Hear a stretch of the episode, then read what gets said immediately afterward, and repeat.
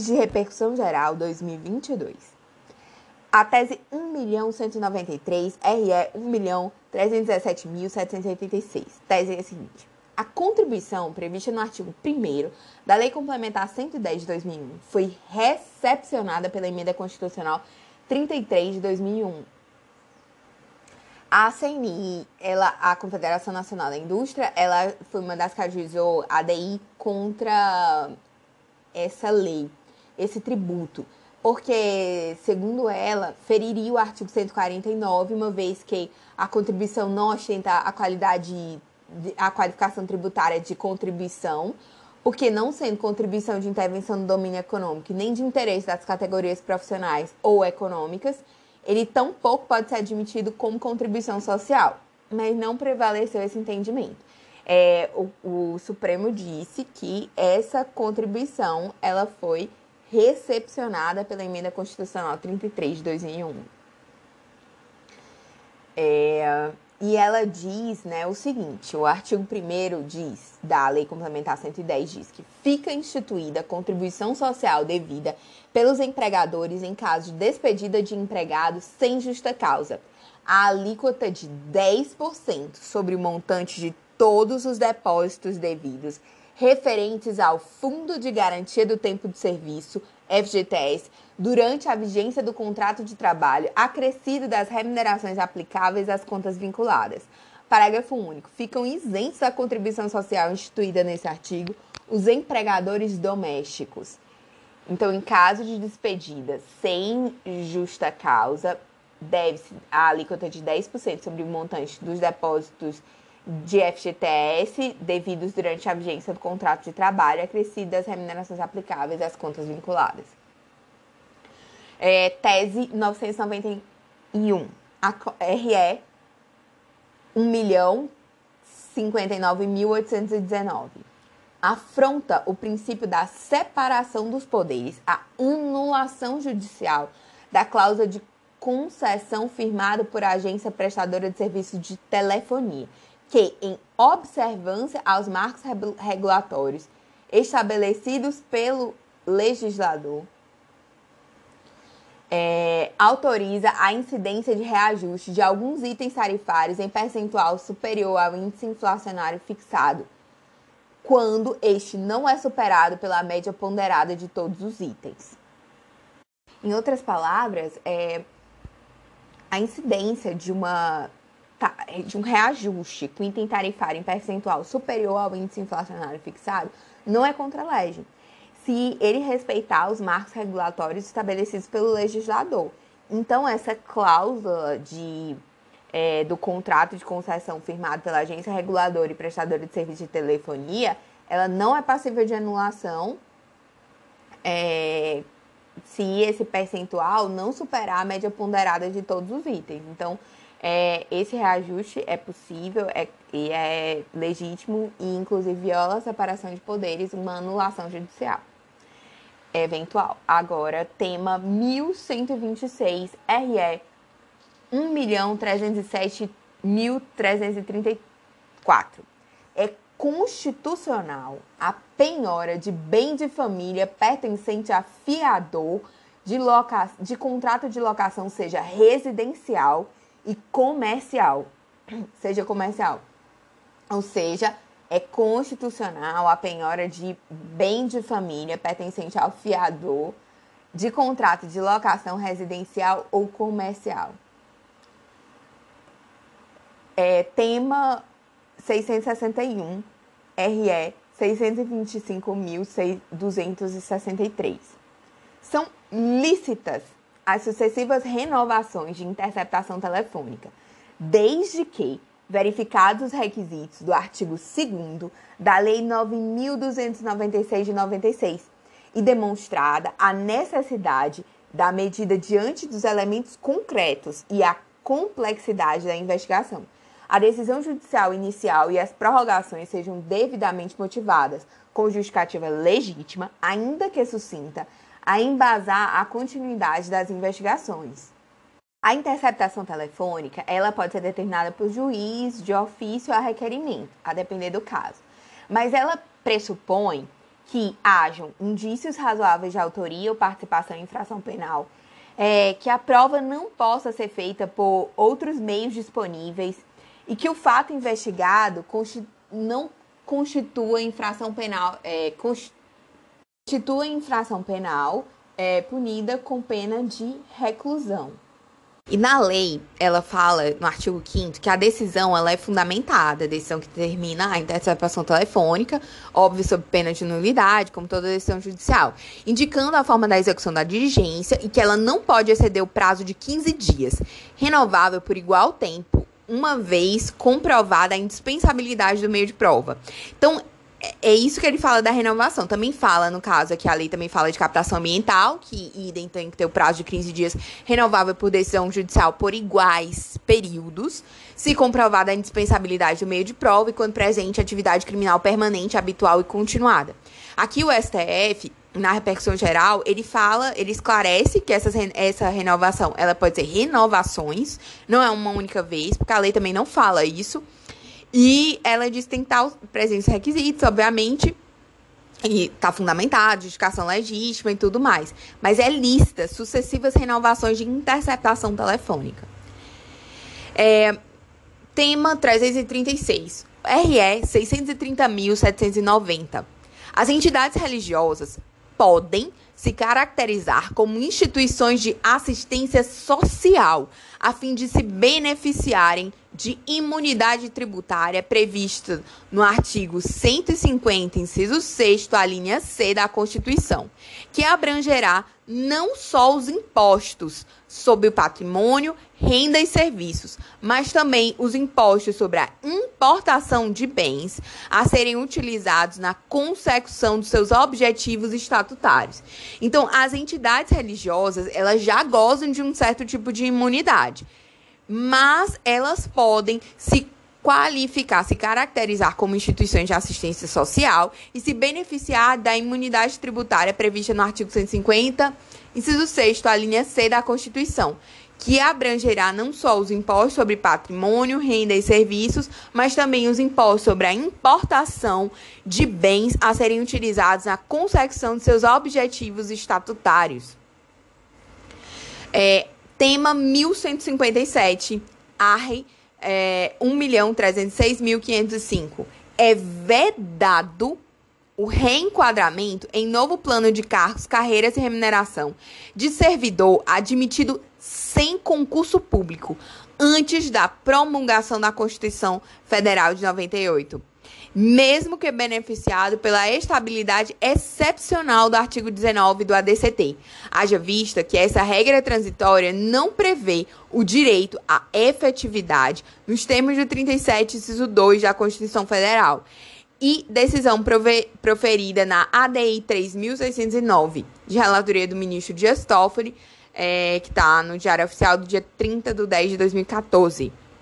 O ADCT ele diz assim, no artigo 19 da DCT, diz assim: os servidores públicos civis da União, dos estados, do Distrito Federal e dos municípios, da administração direta, autárquica e das fundações públicas em exercício na data da promulgação da Constituição há pelo menos cinco anos continuados e que não tenham sido admitidos na forma regulada no artigo 37 da Constituição serão considerados estáveis no serviço público.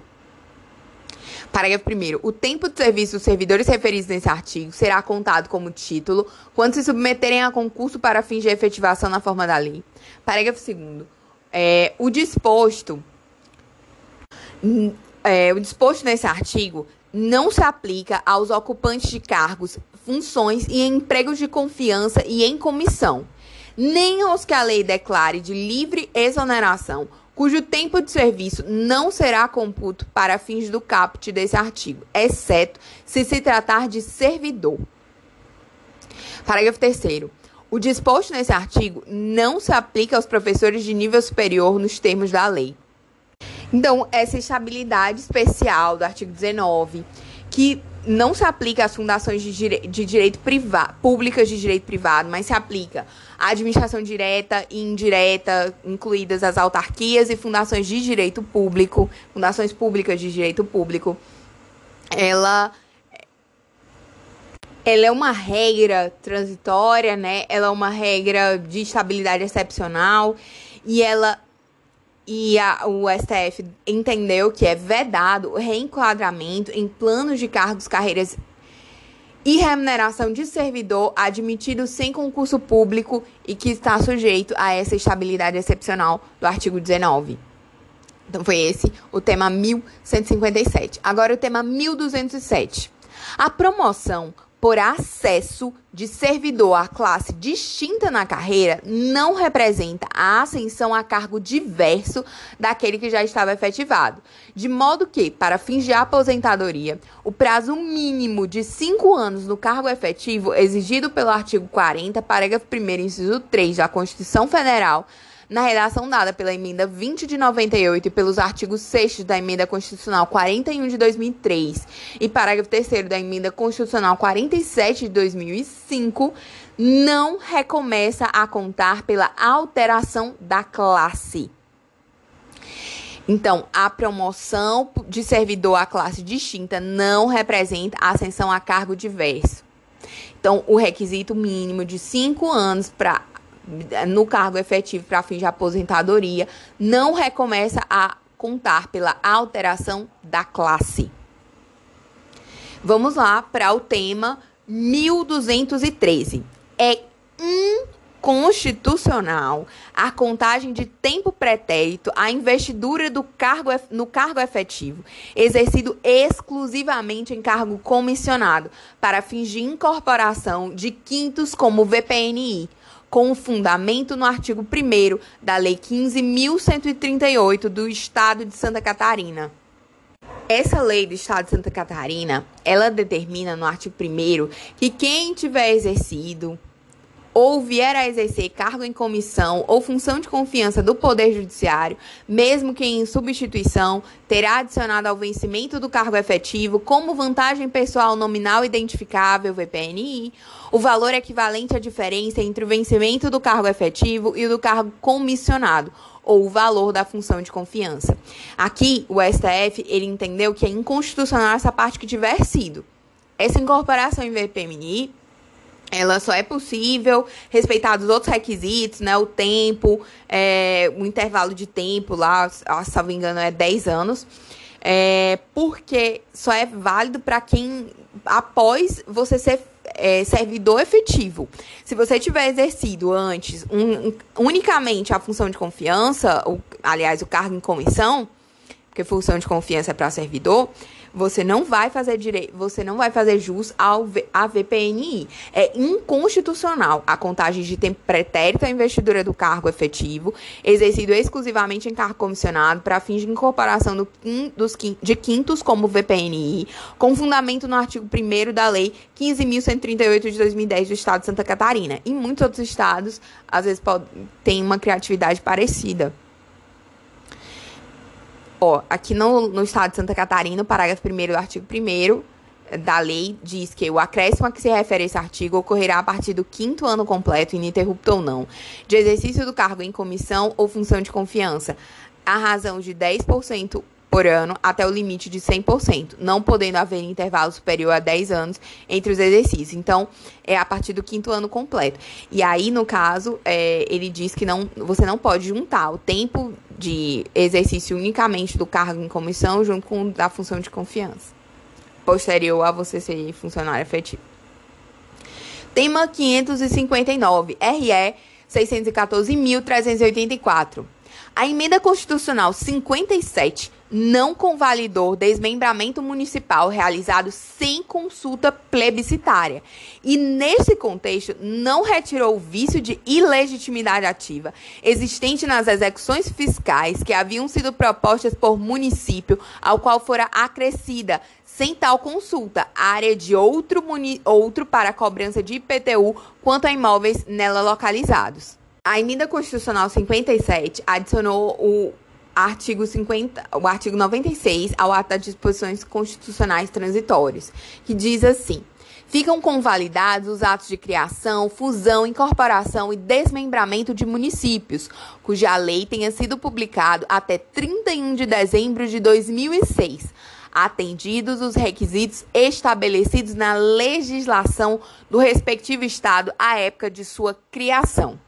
A Constituição, no artigo 18, parágrafo 4 da redação dada pela Emenda Constitucional 15 de 96, diz que a criação, a incorporação, a fusão e o desmembramento de municípios far-se-ão por lei estadual dentro do período determinado por lei complementar federal e dependerão de consulta prévia mediante plebiscito às populações dos municípios envolvidos, após divulgação dos estudos de viabilidade municipal apresentados e publicados na forma da lei.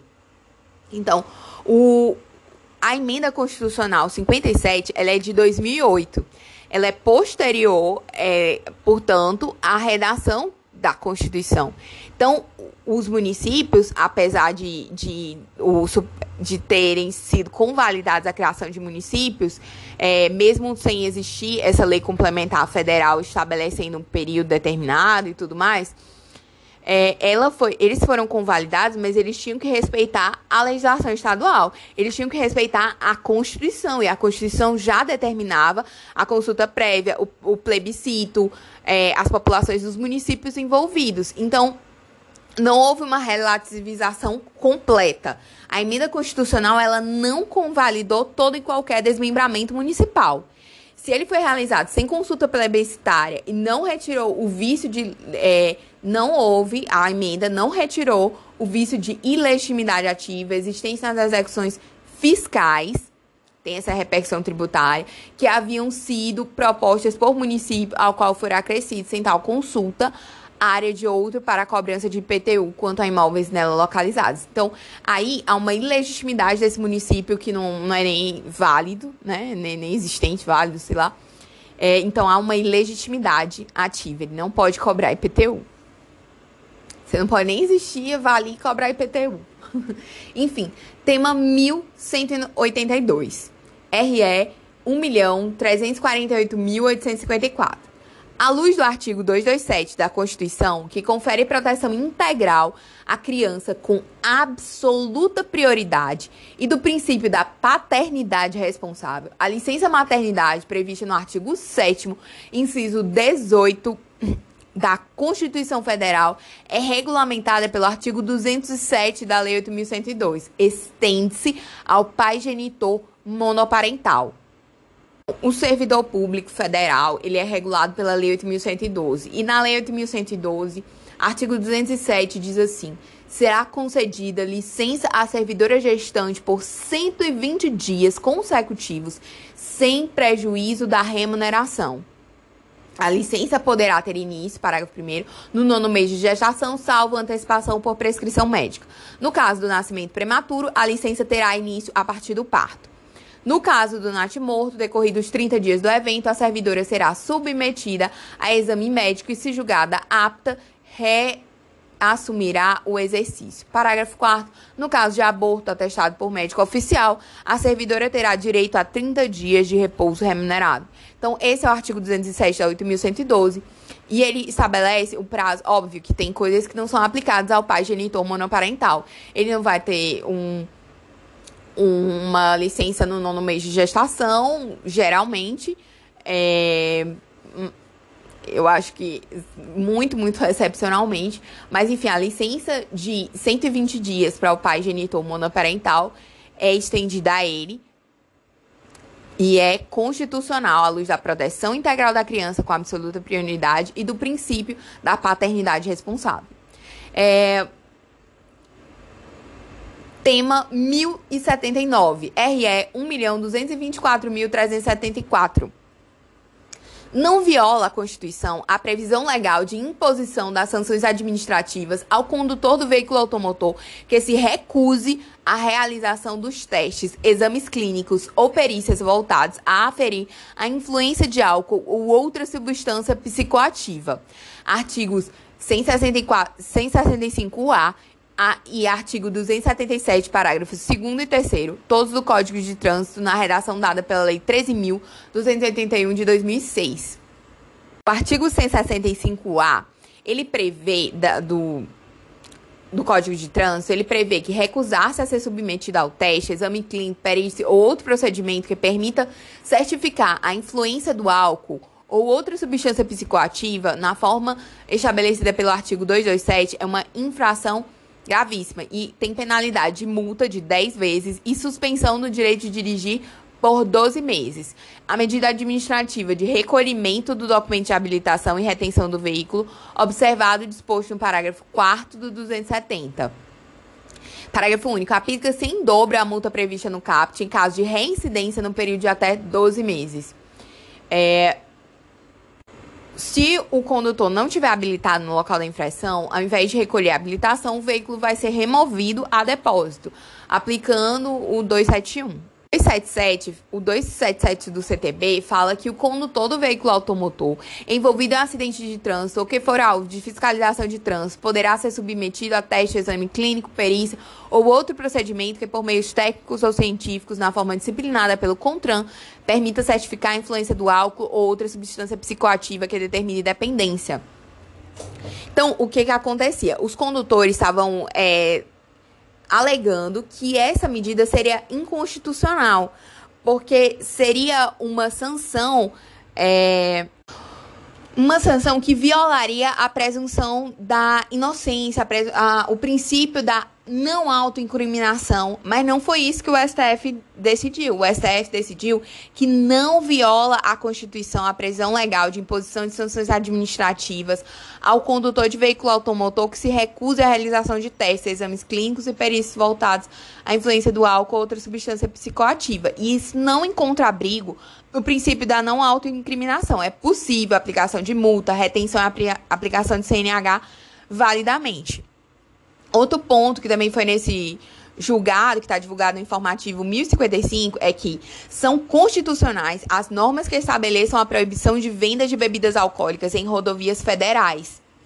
Então, isso é possível. E aí o, o, é, o STF entendeu que essa sanção administrativa não viola a Constituição. A sanção é por não fazer o teste do bafômetro. Não é por estar alcoolizado, é por não fazer o teste de bafômetro. Estar alcoolizado é uma conduta é, prevista também na legislação do CTB e previsto como crime, né? O 306 do CTB, ele diz que é, é, configura o crime de embriaguez, embriaguez ao volante, mas não só embriaguez, né? É a capacidade psicomotora alterada em razão da influência de álcool ou outra substância psicoativa que determine dependência. A detenção é de seis meses a três anos, multa e suspensão ou proibição de obter a permissão ou habilitação para dirigir veículo automotor. Então, são duas previsões diferentes. Uma é a, a sanção criminal de dirigir alcoolizado e outra é não se submeter ao teste do bafômetro, que implica em algumas sanções administrativas é legítimo a imposição delas. Vamos lá para o tema 1046. ARRE 1.121.633. São constitucionais os acordos e as convenções coletivas que, ao considerarem a adequação setorial negociada, pactuam limitações ou afastamentos de direitos trabalhistas, independentemente de explicitação especificada de vantagens compensatórias, desde que respeitados os direitos absolutamente indisponíveis. Então, é constitucional a, acordo e convenção coletiva que, para uma adequação setorial, limitem a faixa de direitos trabalhistas, independente de explicitação de vantagens compensatórias. Então, precisa compensar, mas tem que respeitar alguns direitos absolutamente indisponíveis. Tema 638.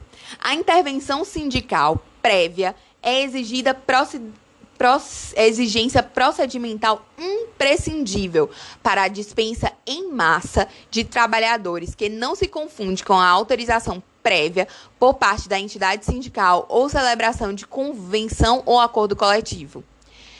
Tema 1223. RE 1.381.261. São inconstitucionais o decreto 3.048 de 99 e a portaria MPAS número 1131 de 2001, que alteram a base de cálculo da contribuição previdenciária incidem sobre a remuneração paga ou creditada a transportadores autônomos, devendo o recolhimento da o reconhecimento da inconstitucionalidade, observar os princípios da congruência e da devolutividade. Então, é, esses decretos que alteram a base de cálculo é, da contribuição previdenciária incidente sobre a remuneração paga ou creditada a transportadores autônomos é, são inconstitucionais e devem é, observar, deve-se observar os princípios da congruência e da devolutividade. É, tema 900 RE 964.659. É defeso o pagamento de remuneração em valor inferior ao salário mínimo do, ao servidor público, ainda que elabore em jornada reduzida de trabalho. Então, o mínimo que o servidor tem é o salário mínimo é defeso, ou seja, não é permitido o pagamento de remuneração em valor inferior ao salário mínimo, ainda que em jornada reduzida de trabalho. Tema 1199. ARRE 843.989 é necessária a comprovação da responsabilidade subjetiva para a tipificação dos atos de improbidade administrativa, exigindo-se nos artigos 9, 10 e 11 da LIA a presença do elemento subjetivo, dolo. A norma benéfica da Lei 14.230 de 2021 revogação da modalidade culposa da improbidade administrativa é retroativa, em virtude do artigo 5 inciso 36 da Constituição Federal, não tendo incidência em relação à eficácia da coisa julgada, nem tampouco durante o processo de execução das penas e seus incidentes. A nova Lei 14.230 de 2021 aplica-se aos atos de improbidade administrativa culposos praticados na vigência do texto anterior à lei porém, sem condenação transitada em julgado, em virtude da revogação expressa do texto anterior, devendo o juízo competente analisar eventual dolo por parte do agente. O novo regime prescricional previsto na Lei 14.230 de 2021 é irretroativo, aplicando-se os novos marcos temporais a partir da publicação da lei. O direito administrativo, a lei de improbidade administrativa, ela prevê sanções político-administrativas é, que são consideradas direito administrativo sancionador. Então, houve teses ventilando a aplicação retroativa nos termos da lei penal mais benéfica, que ela retroage para beneficiar o réu. Mas o STF não entendeu dessa maneira, porque não é direito penal, é direito administrativo, é civil. Então, ele entendeu que o novo regime prescricional não é retroativo. Os prazos começam a contar a partir do dia 26 de 10 de 2001, data da publicação da lei de improbidade administrativa da lei 14.230, que alterou a lei 8.429, que é a LIA.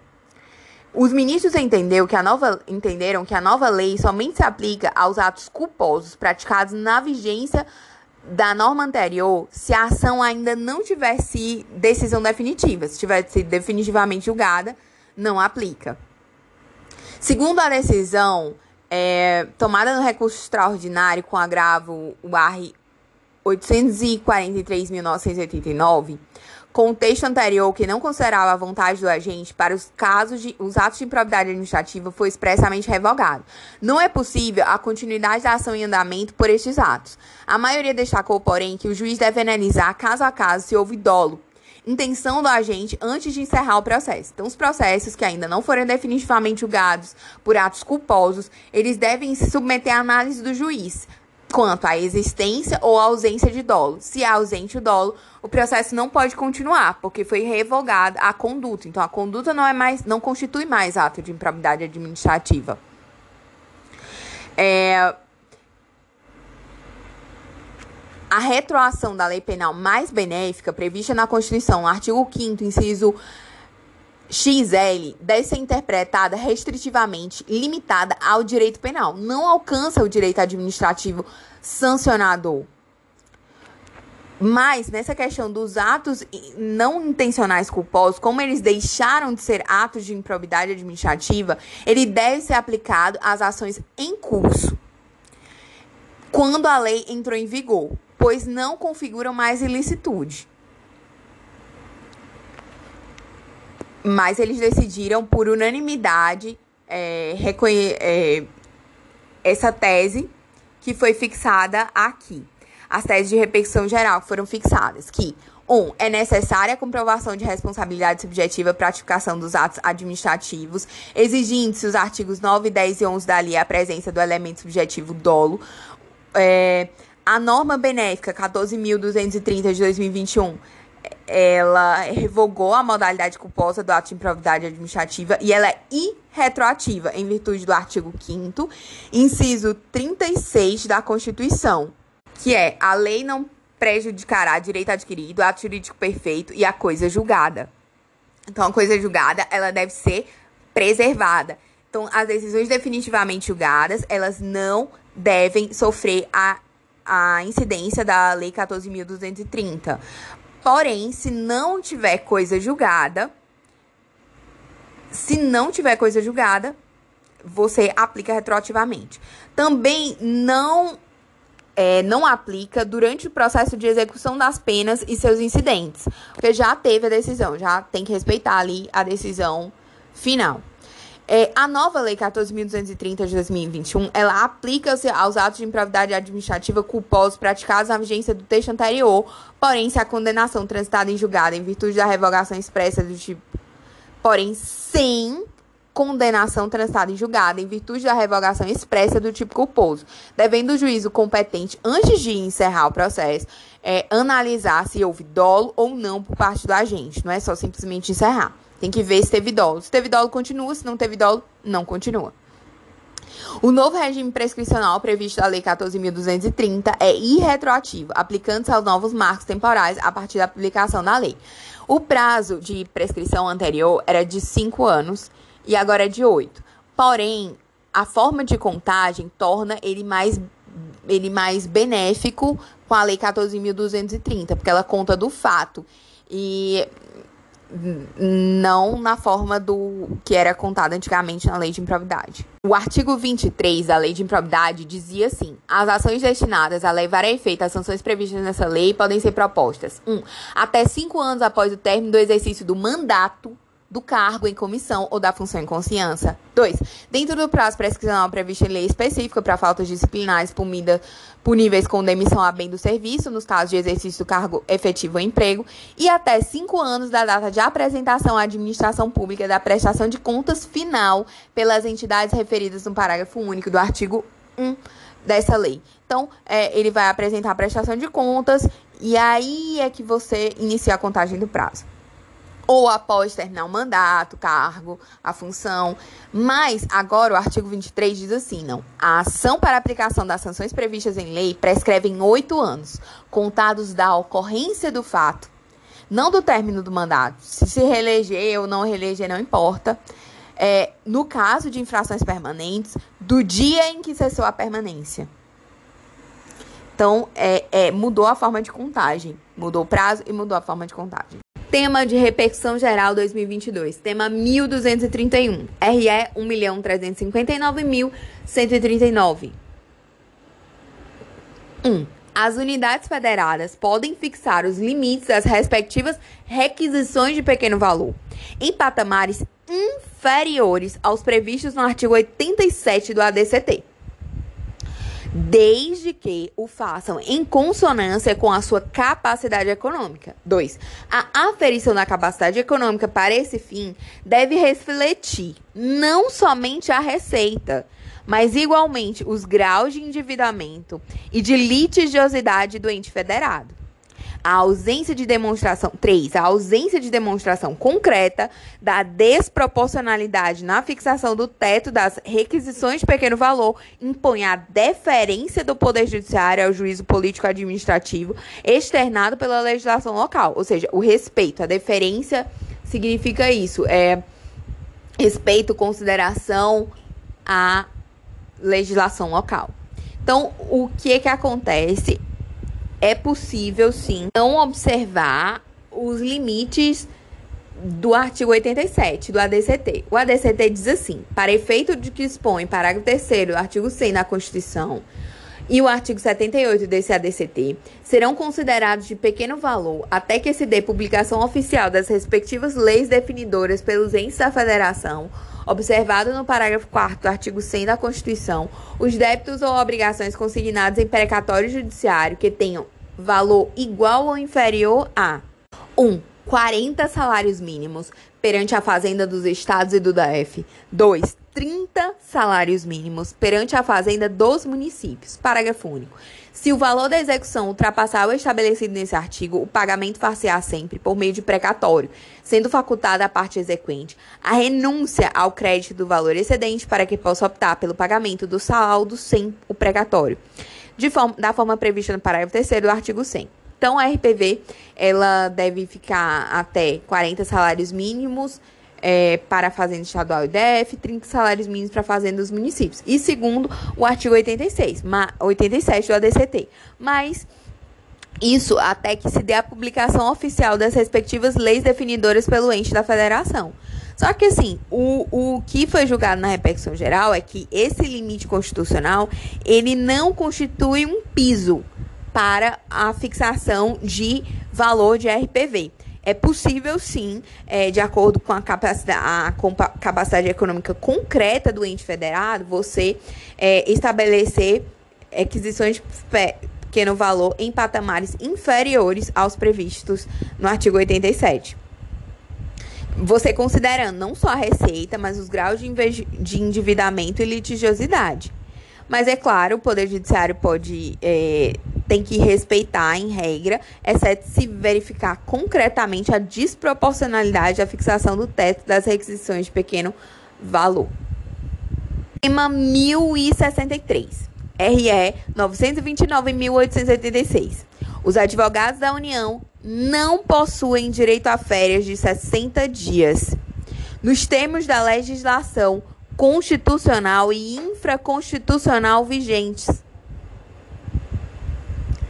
Então, os advogados da União não possuem direito a 60 dias de férias nos termos da legislação constitucional e infraconstitucional vigentes. Tema 1235, ARRI 1.370.232. É inconstitucional a Lei 13.756 de 2004 do município de São Paulo por configurar invasão à competência privativa da União para legislar sobre telecomunicações e radiodifusão, conforme artigo 22, inciso 4 da Constituição Federal. É inconstitucional é, por violação à competência legislativa privativa da União, lei municipal, no caso do município de São Paulo, que versa sobre a instalação de estação de rádio base e da ensejo à atividade fiscalizatória do município, quanto ao uso e à ocupação do solo urbano em seu território. Então, o que é inconstitucional é a lei municipal que dispõe sobre a instalação de rádio base em seu território, porque isso é invadir a competência da União para legislar sobre telecomunicações e radiodifusão. A lei do Estado de São Paulo, a lei 3.756, vedava a instalação de estação base é, em presídios, cadeias, hospitais, postos de saúde, estabelecimento educacional, aeroportos, heliportos, pontos combustíveis e a uma distância de 100 metros de torre existente licenciada pela PM São Paulo. E também ela dizia que a instalação é, e o funcionamento de postes, torres, antenas, contêineres e equipamentos que compõem as estações de rádio base destinadas à operação de serviços de telecomunicações ficariam disciplinadas por aquela lei em prejuízo sem prejuízo da legislação federal. E estabelecia no artigo 17 a ação fiscalizadora e, de, e ainda estabelecia que a instalação da rádio base dependia de expedição de alvará de execução. Então, essa disciplina toda sobre a instalação da rádio base foi considerada inconstitucional na, em sede de repercussão geral pelo STF. A educação básica perdão, tema 548, RE 1 milhão 8.166. A educação básica em todas as fases educação infantil, ensino fundamental e ensino médio constitui direito fundamental de todas as crianças e jovens, assegurado por normas constitucionais de eficácia plena e aplicabilidade direta e imediata. A educação infantil compreende creche de 0 a 3 anos e pré-escola de 4 a 5 anos. Sua oferta pelo poder público pode ser exigida individualmente, como no caso examinado nesse processo. O poder público tem o dever jurídico de dar efetividade integral às normas constitucionais sobre acesso à educação básica. Então, ele aqui no RE, julgado em 22 de nove de 2022, ele considerou que a educação básica é tanto a educação infantil fundamental quanto médio. Ela constitui um direito fundamental de crianças e jovens. E as normas que dispõe sobre isso na Constituição são de eficácia plena e aplicabilidade direta e imediata. A educação infantil, de 0 a 3 anos, a pré-escola de 4 a 5 anos. É, a oferta pelo poder público pode ser exigida individualmente, como foi no caso, né? E o poder público ele tem o dever de dar efetividade integral às normas constitucionais sobre o acesso à educação básica. Tema 922, RE 820.823. É inconstitucional o condicionamento da desfiliação de associada à quitação de débito referente a benefício obtido por intermédio da associação ou pagamento de multa. Então, é inconstitucional você condicionar a desfiliação de um associado à quitação de débito a benefício obtido por intermédio da associação ou pagamento de multa. É, tema 465, RE 642.890. A portaria 931 do Ministério da, de 2005 do Ministério da Defesa, que alterou a forma de cálculo do auxílio invalidez para os servidores militares, está em harmonia com os princípios da, da legalidade e da irredutibilidade dos vencimentos. Tema 970, RE 732.686. É constitucional, formal e materialmente, lei municipal que obriga a substituição de sacos e sacolas plásticos por sacos e sacolas biodegradáveis. Então, é possível, o município é constitucional, o município pode, por lei, obrigar a substituição de sacos e sacolas plásticos por sacos e sacolas biodegradáveis. Tema 699, RE 612.686. É constitucional a cobrança em face das entidades fechadas de previdência complementar não imunes do imposto de renda retido na fonte e da contribuição social sobre o lucro líquido. Então, é constitucional em face das entidades fechadas de previdência complementar não imunes a cobrança tanto do imposto de renda pessoa de renda quanto da contribuição social sobre o lucro líquido. Tema 1004, RS 629 e 1647. Em ação civil pública proposta pelo Ministério Público do Trabalho em face de empresa estatal com o propósito de invadir a contratação irregular de pessoas, não é cabível o ingresso no polo passivo da causa de todos os empregados atingidos, mas é indispensável sua representação pelos sindicatos da categoria. Então, a ação civil pública do MPT em face de empresa estatal com propósito de invalidar a contratação irregular não é cabível o ingresso no polo passivo de todos os empregados atingidos, mas é indispensável sua representação pelos sindicatos da categoria. Tema 756 RE 841.979. 1. O legislador ordinário possui autonomia para disciplinar a não cumulatividade referente ao artigo 195, parágrafo 12 da Constituição, respeitados os demais preceitos constitucionais, como a matriz constitucional das contribuições ao PIS e à COFINS e os princípios da razoabilidade, da isonomia, da livre concorrência e da proteção à confiança. 2. É infraconstitucional. A ela se aplicando os efeitos da ausência de repercussão geral, a discussão sobre a expressão insumo presente no artigo 3, inciso 2 das leis 10.637 e 10.833 e sobre a compatibilidade com essas leis da instrução normativa C da, Receita, da Secretaria da Receita Federal do Brasil, número 247, 2002, considerada a atualização pela instrução da, da Secretaria da Receita Federal 358 de 2003 e a, ainda a 404 de 2004.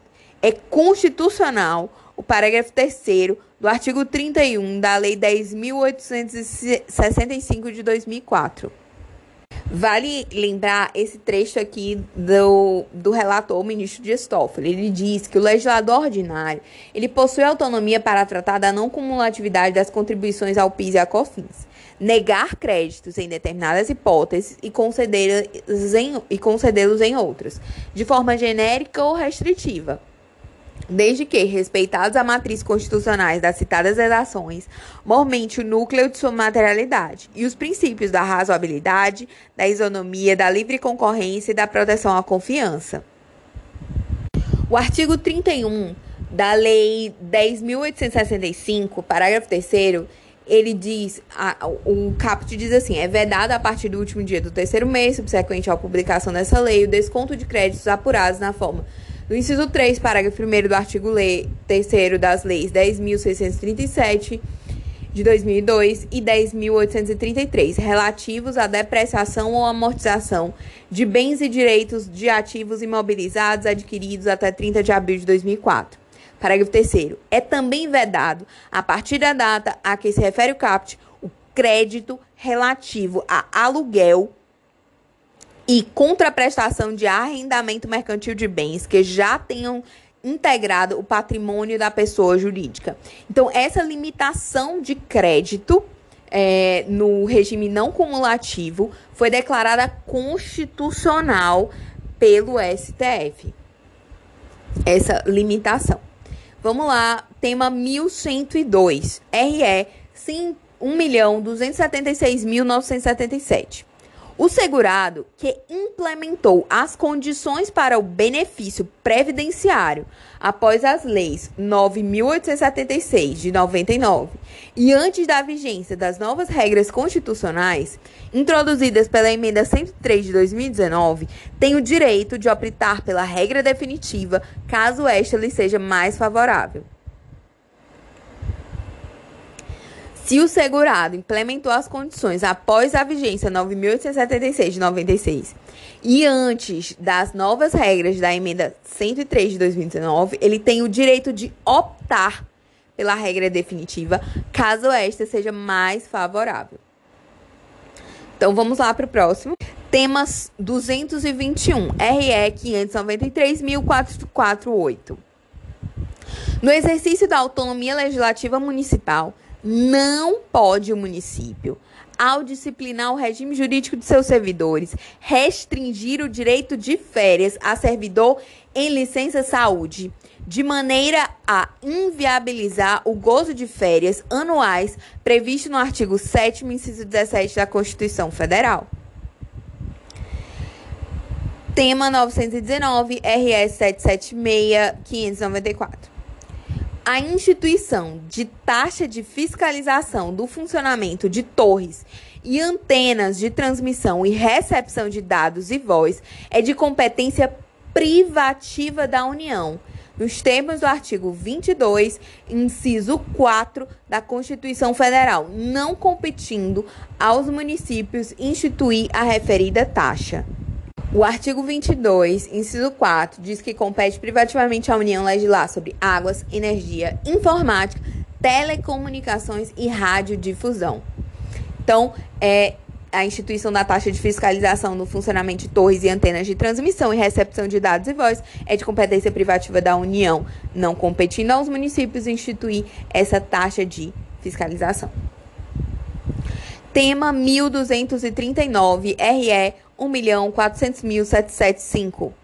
Não tem direito à indenização de férias, prêmio, o servidor estadual cujo vínculo com a administração pública decorre de lei complementar número 100 de 2007, foi declarado nulo por inobservância dos princípios constitucionais que regem o ingresso no serviço público. Tema 1240. RE 1.394.401. Não se aplicam às convenções de Varsóvia e Montreal as hipóteses de danos extrapatrimoniais decorrentes de contrato de transporte aéreo internacional. Convenções de Varsóvia e Montreal só se aplicam aos danos patrimoniais. Os danos extrapatrimoniais, não. Tema 1241 RE 1.400.787. O adicional de um terço previsto no artigo 7 inciso 17 da Constituição Federal, incide sobre a remuneração relativa a todo o período de férias. Tema 627 RE 658.999. Em se tratando de cargos constitucionalmente acumuláveis, descabe aplicar vedação de acumulação de aposentadorias e pensões contidas na parte final do artigo 11 da emenda 20 de 98, porquanto destina-se apenas aos casos de que trata, ou seja, aos reingressos no serviço público por meio de concurso público antes da publicação da referida emenda e que envolvam cargos inacumuláveis. Então, não se aplica a vedação de acumulação de aposentadorias e pensão nos casos constitucionalmente acumuláveis. Ainda que é, os, os casos de que trata a emenda são os reingressos no serviço público antes da publicação da emenda 20 de 98 e que envolvam cargos inacumuláveis.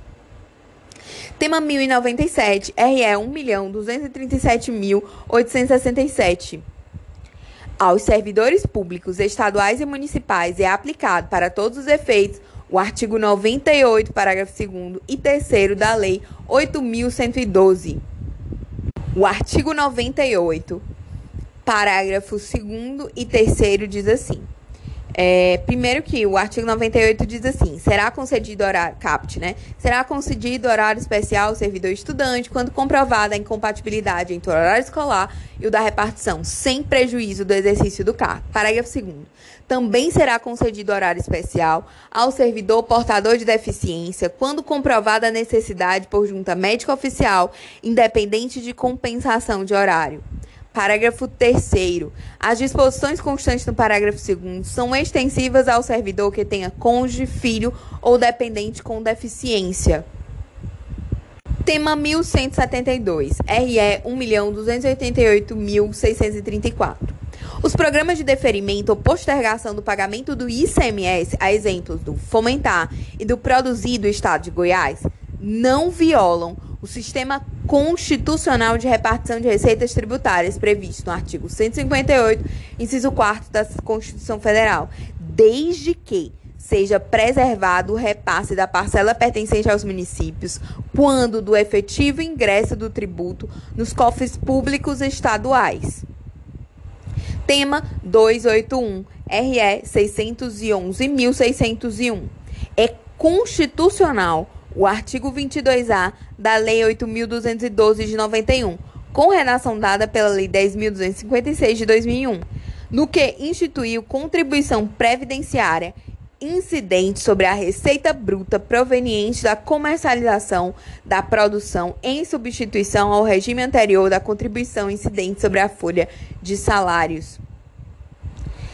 Tema 801 RE 816.830 é constitucional a contribuição destinada ao Senar incidente sobre a receita bruta de comercialização da produção rural, na forma do artigo 2 da Lei 8.540 de 92, com as alterações dadas pela, pelo artigo 6 da Lei 9.528 de 97 e do artigo 3 da Lei 10.256 de 2001. Tema 1096. RE 918.315 a enfermidade ou doença mental, ainda que tenha sido estabelecida a curatela, não configura por si elemento suficiente para determinar que a pessoa com deficiência não tenha discernimento para os atos da vida civil.